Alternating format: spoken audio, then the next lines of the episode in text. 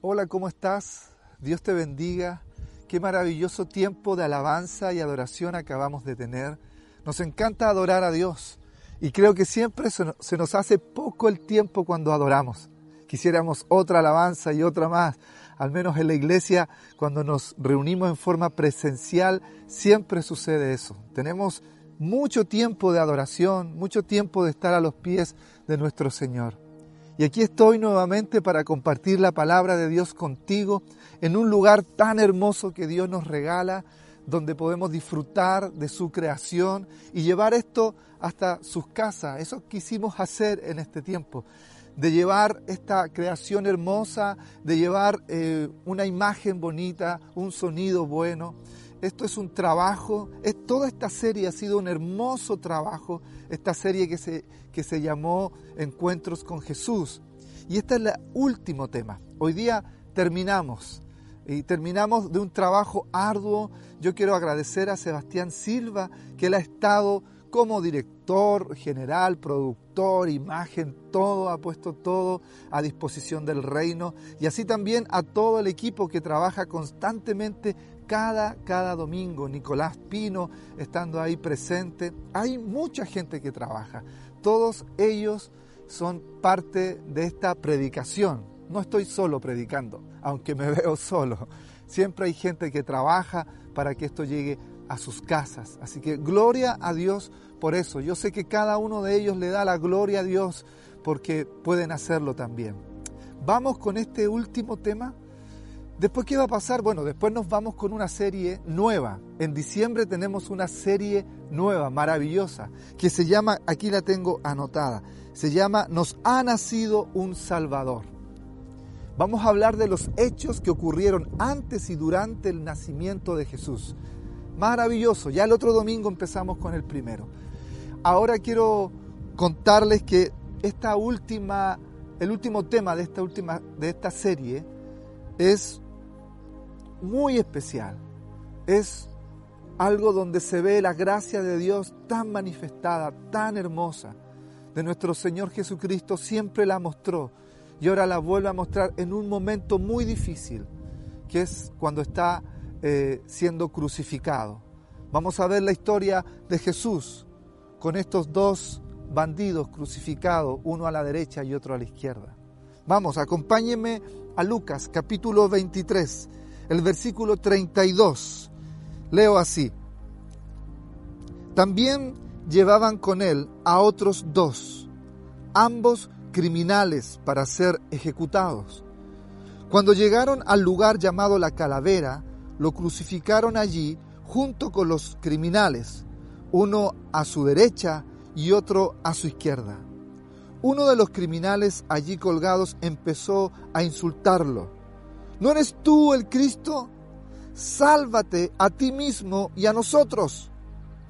Pero el otro criminal lo reprendió. Ni siquiera tienes de Dios temor, aunque sufres la misma condena. En nuestro caso, el castigo es justo, pues sufrimos lo que merecen nuestros delitos. Este, en cambio, no ha hecho nada malo. Luego dijo a Jesús, Jesús, acuérdate de mí cuando vengas en tu reino. Te aseguro que hoy estarás conmigo en el paraíso, le contestó Jesús. Esta historia, igual que las otras historias, es fascinante, tiene algo muy en particular. Jesús está en la cruz y quiero decirte por qué está en la cruz, por qué está en ese lugar llamado la calavera, por qué está sufriendo. Bueno, Él ha sido azotado, Él ha sido humillado, Jesús ha sido maltratado físicamente, lo han humillado también frente a toda la gente, colocándolo semidesnudo, ha recibido golpes, su barba ha sido arrancada. En estos momentos Jesús tiene su rostro hinchado, no hay belleza alguna en él.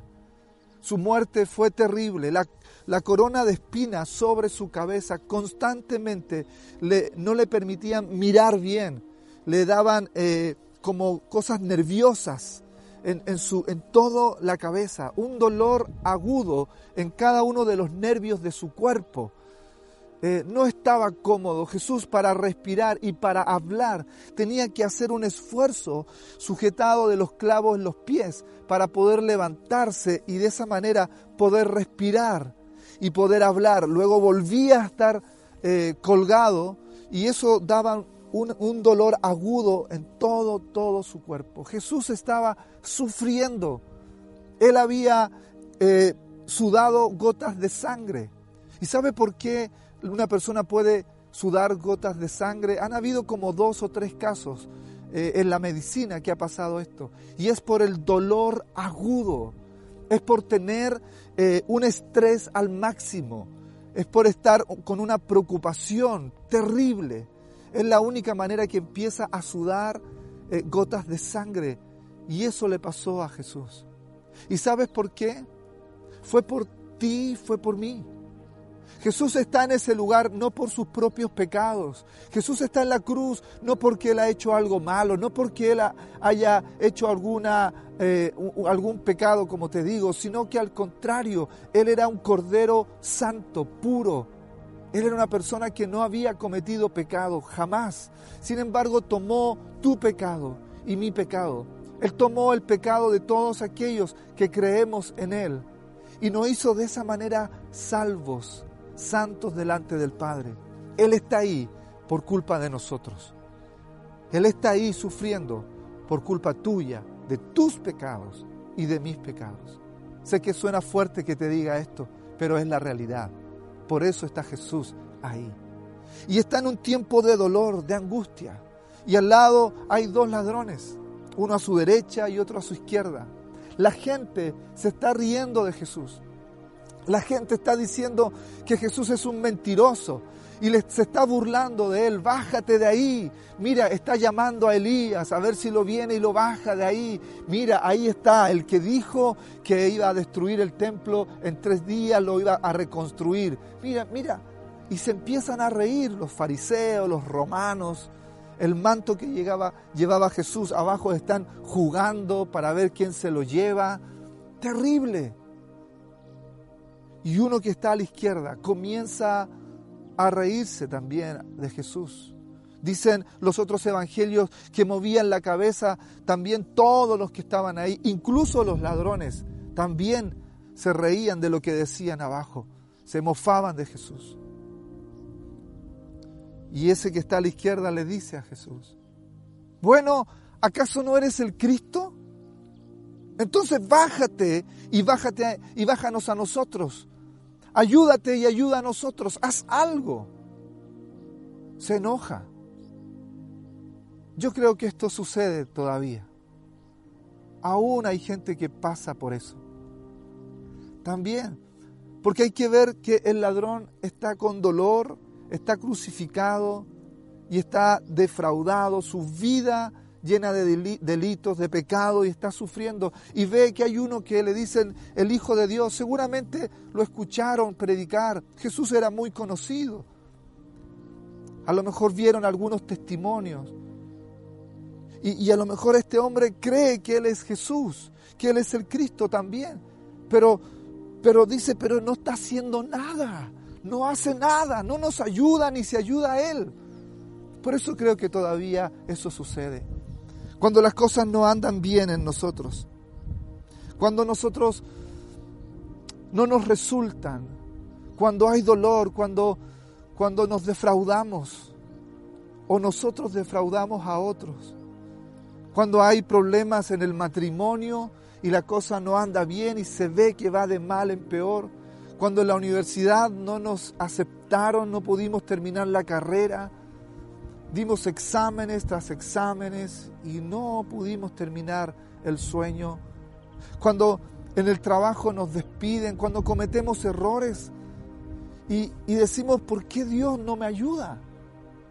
Y decimos lo mismo que este hombre. Tú eres Dios. ¿Dónde estás? Tú eres Dios. ¿Por qué no haces algo? Y creo que en este tiempo de la pandemia ha pasado eso con muchas personas. Bueno Dios, ¿acaso no ves lo que está pasando en el mundo? ¿Acaso no ves lo que está sucediendo? ¿Acaso tú no estás al tanto de mi sufrimiento? ¿Por qué no haces algo? Si tú eres Dios, ¿por qué no vienes? ¿Por qué no envías fuego? ¿Por qué no paras todo esto? ¿Dónde estás? No eres real. No eres real. Hay muchos ahora que han enfriado su fe por ver tanta maldad, han dejado que su amor se enfríe. Algunos han dejado de congregarse, han dejado de juntarse con los varones, con las mujeres, y han dejado de enviar a sus niños a la escuela dominical. ¿Cómo, pastor? Claro, cada vez que hay un Zoom para nuestros niños es para que vaya a aprender de Cristo. Y usted ha dejado de hacer eso. Usted ha dejado de adorar y levantar sus manos. ¿Por qué? Porque muchas veces decimos, ¿de qué sirve?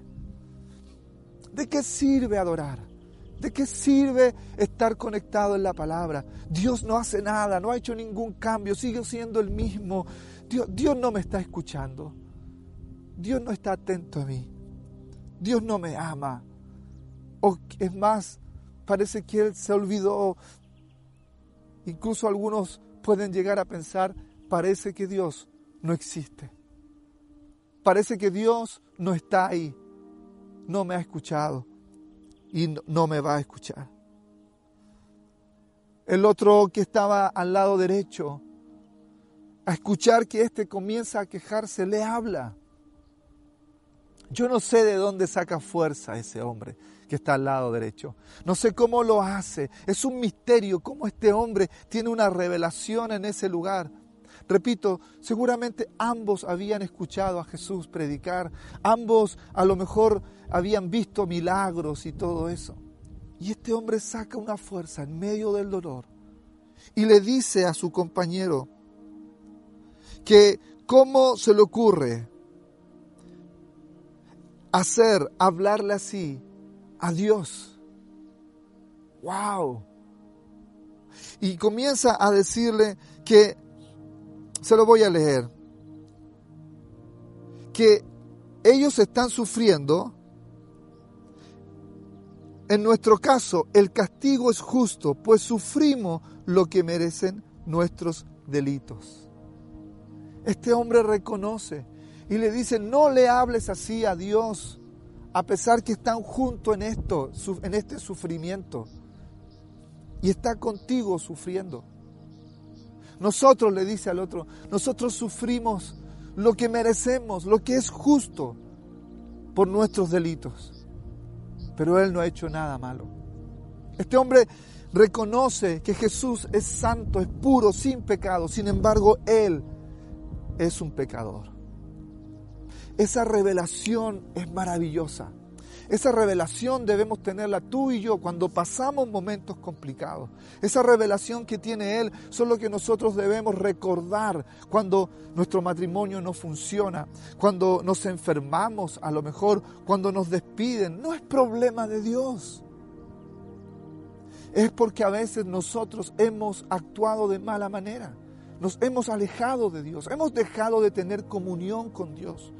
Hemos dejado de orar, hemos dejado de ofrendar, de diezmar, hemos dejado de congregarnos, hemos dejado de leer la palabra de Dios. Tenemos que decir, esto que estoy sintiendo, que me siento frío, que me siento alejado de Dios, que siento que mi corazón ya no tiene la misma fe ni la misma pasión, no es problema de Dios, es problema mío, son mis faltas. Que ya no tengo en la mañana mi devocional, ya no ayuno, ya no oro, ya no me congrego, ni siquiera me disipulo. No estoy leyendo la Biblia.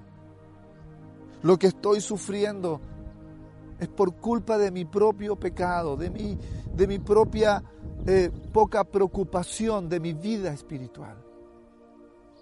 Este hombre no le echa la culpa a Dios como muchos de nosotros, que le echamos la culpa a Dios e incluso al pastor. Que el pastor no, no ora, el pastor ora, usted debe orar. Es que la palabra, el pastor, la palabra, es que, claro, enseñamos la palabra, pero usted debe leer su Biblia. El pastor le indicamos ciertas cosas, es como el doctor que da los medicamentos, pero si usted no se lo toma, no tiene culpa el médico. No tiene culpa el doctor. Así pasa también con nuestra vida espiritual. Si usted no se congrega, es culpa de su propio delito, como el ladrón. O a mí me encanta cuando el ladrón reconoce que Jesús es el Señor. Reconoce que Él, que él es el Rey de Reyes y Señor de Señores. Al último minuto, este hombre se salva. Ahí estando en la cruz, recibe salvación. Porque este hombre tuvo arrepentimiento. ¿Cómo, pastor? Arrepentimiento es, yo tengo toda la culpa. Y el Señor es santo, es puro, Él no tiene la culpa. Una persona que se arrepiente, el verdadero arrepentimiento, ese fruto digno de arrepentimiento que habla la Biblia, es una persona que no le echa la culpa a los demás. Es una persona que reconoce sus propias faltas esa persona está teniendo un verdadero arrepentimiento. Solo yo soy culpable. Es que mi esposa, es que mis hijos, es que Dios, es que el pastor, es que la iglesia, es que yo escuché esto, es que me hicieron esto, es que este me dañó y yo me fui de la iglesia porque este me dijo tal cosa, es que este me dijo... No, no, no, no. Usted es culpable de alejarse. Usted es el culpable. Y este hombre se arrepintió. Solo yo soy culpable, Señor no, solo tú acuérdate de mí cuando estés en tu reino. Acuérdate de mí cuando estés ahí en el cielo. Y se salvó. Para algunos de nosotros es, wow, qué bueno que se salvó. Para otros es, ¿qué? ¿A última hora? Para algunos lo celebran y dicen, qué bien que se haya ido con Cristo, qué bien que esté en el paraíso este hombre. Para otros es, oye, pero si vivió una vida desordenada, nunca se congregó, nunca ayunó, nunca oró. Claro, nosotros nos sacrificamos toda la vida siguiendo a Cristo, nosotros sufrimos toda la vida siguiendo al Señor. No puedo ir a bailar, no puedo hacer esto, no puedo hacer esto. Y Él hizo todo lo que quiso. Ojo, ojo, ojo. Yo le diría a esa persona, a ver, tranquilo, ¿quieres ir? ¿Quieres vivir como el mundano? ¿Quieres vivir como aquellos que no conocen a Cristo, perdón? Cuidado, porque todo lo que hacemos lo hacemos por amor al Señor. Si yo no hago ciertas cosas es porque amo a Cristo y me encanta no hacerlas. Y me encanta hacer lo que debo hacer, orar. Me encanta. Me encanta leer la Biblia. Me encanta congregarme, adorar, servirle. Me encanta. Yo le diría a él que se fue. Qué bueno. Pero qué pena. Qué pena más grande. Que no obtuvo la oportunidad de orar. No tuvo la oportunidad de adorar a Jesús de verlo, oír su mensaje y que tuviera la gran revelación aquí en la tierra. En el cielo no va a poder orar por nadie. Aquí en la tierra se perdió la oportunidad de orar por enfermos, de escuchar el buen sermón, de ser enviado como los 70. Se perdió la oportunidad de ver a Satanás caer como un rayo y que los demonios se sujetaran. Yo no diría, ¡ay, qué, qué fome! Se fue al cielo al tiro y vivió una vida como quiso. Yo diría, qué pena, qué bueno que se salvó, qué lindo que se salvó, pero qué pena que no pudo servir a Dios aquí, qué pena que no pudo evangelizar, ver el rostro de alguien que está con depresión, con pena, con dolor, y de repente orar por él y ver cómo Dios lo va cambiando y lo libera. ¿Sabes por qué el Señor nos deja aquí y no nos lleva al tiro al cielo después de ser salvo? Porque podríamos ser salvos y decir, ya, llévame. No, no, no. Porque Él quiere que disfrutemos de su presencia, de su Espíritu Santo, de su provisión, de su amor. Quiere que tú disfrutes de su gracia, de su misericordia. Quiere que tú lo veas, que Él está contigo de verdad. En medio de pandemias, Él te sostiene. En medio de dificultades, Él te ayuda. Él quiere mostrarte que, que en el cielo te ama, pero aquí también te ama. Gloria a Dios por eso. Si estuviéramos en IFA todos gritarían, amén, ¿cierto? Este hombre se salvó y fue hermoso. No tenemos que tener el corazón del hijo mayor en la historia del hijo pródigo, ¿se acuerda? El hijo mayor tuvo envidia porque ese niño que se fue y de malgastó todo el dinero es recibido ahora con el papá y le pone ropas y le pone anillos y hace un asado y dice, no, no, no, el hijo mayor no le gustó. Yo sé que es difícil, porque este hombre había sido condenado por toda la gente ya estaba, ¿por qué? Porque su delito había sido terrible. Estaba crucificado ahí. Él había hecho algo muy malo, pero hay gracia para él. Sí, yo entiendo que cuando violan a tu hija y tú tienes al violador ahí, es difícil decir gracia, una gracia para él, Señor, perdónalo. Es difícil cuando uno ve personas que asesinan a otros que matan a un familiar tuyo, o cuando tu matrimonio se disuelve porque hay un tercero, cuando tú quedas a cargo de tus hijos solo o sola, y decir que haya gracia para él, porque este ladrón es a ese nivel, condenado por las leyes, que debía morir, porque su delito había sido terrible. Es un condenado a muerte, como los que vemos en televisión en la vida real, sí. Personas que mataron a uno, una serie de personas, de, pequeñas víctimas. Y ahí hay gracia. Y ahí Jesús lo perdona. Sé que es difícil entender esa gracia, pero es una gracia increíble. Increíble. Yo lo único que sé, que Él te perdonó a ti y me perdonó a mí. Aunque todos nos condenaban, aunque estábamos para ir a la muerte, en depresión, por nuestras propias culpas, aunque íbamos a la muerte en dividir nuestro matrimonio, aunque íbamos a la muerte por tomar malas decisiones, Él nos perdonó. Y Él derramó esa gracia, aunque otras personas dirían, Él no puede seguir, él no puede servir a Dios. Él no puede. Sí, sí puede servir a Dios. Aunque nos cueste a nosotros pensarlo. Wow, hermano. La declaración, acuérdate de mí cuando estés en tu reino. No lo vio crucificado. Este ladrón no vio a Jesús crucificado. Este ladrón no vio a Jesús ahí ensangrentado, lo vio en el reino, ahí arriba. Lo vio reinando en su trono. Y cuando lo vio ahí reinando en su trono, por eso le digo, qué revelación tuvo este ladrón. Lo vio ahí arriba, dijo, acuérdate cuando estés ahí, porque yo sé que tú vas ahí. Yo no sé lo que tú te imaginas cuando ves a Jesús. ¿Te imaginas como un hombre flaco, delgado, triste, sufriendo, adolorido, con esa corona de espina? No sé si todavía lo imaginas así, que te da pena molestarlo, te da pena decirle algo, que, a lo mejor el, eh, Satanás le puede hacer daño. no sé cómo te imaginas, hambriento, pero estás equivocado. Jesús estuvo un momento en la cruz, solo unas horas en la cruz y solo unas horas muerto, porque después está en resurrección, está vivo, está real, es poderoso, Él reina sobre todas las cosas.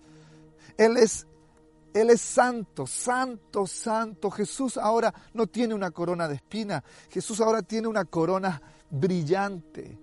Lo vio Juan. Juan lo vio resucitado.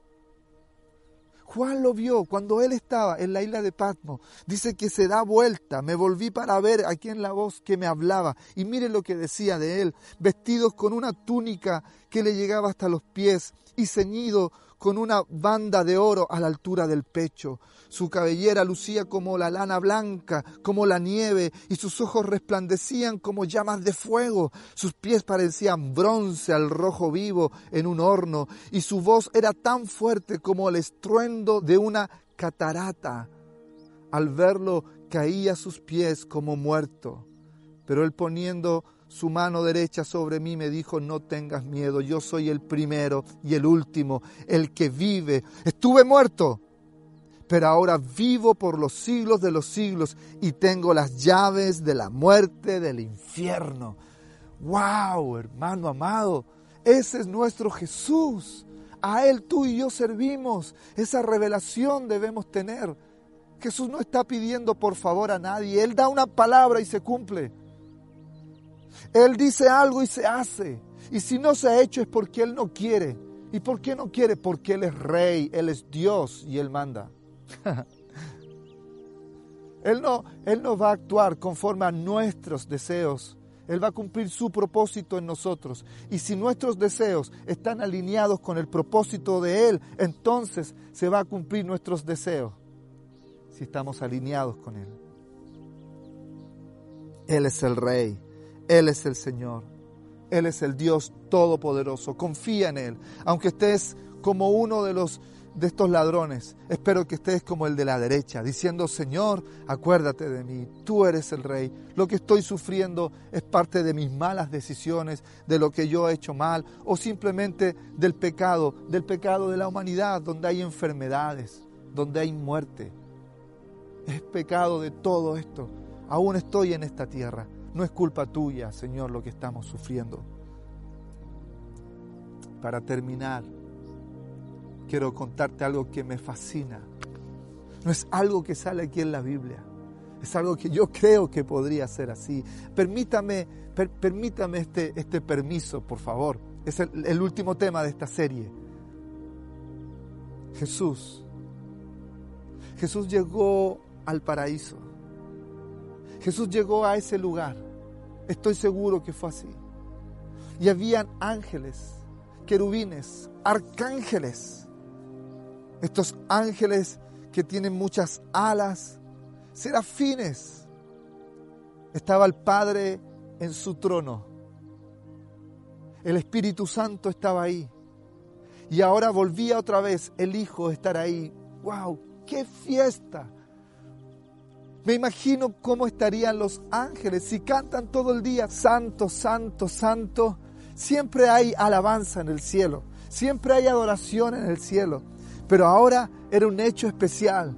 El Hijo de Dios, Dios mismo, quien había vencido la muerte, el pecado, a Satanás, ahora estaba llegando al cielo. Ahora estaba entrando nuevamente a recibir la gloria y la honra que se merece. Así que los arcángeles, todos listos, todos preparados, todo listo para recibir a Jesucristo como Señor, como Rey de Reyes y Señor de Señores. Así que yo me imagino esas puertas grandes de oro por eso le digo, permítame, permítame un poco soñar. Y ahí se abren esas puertas y aparece Jesús caminando y todos comienzan a adorar. El cielo brilla como nunca.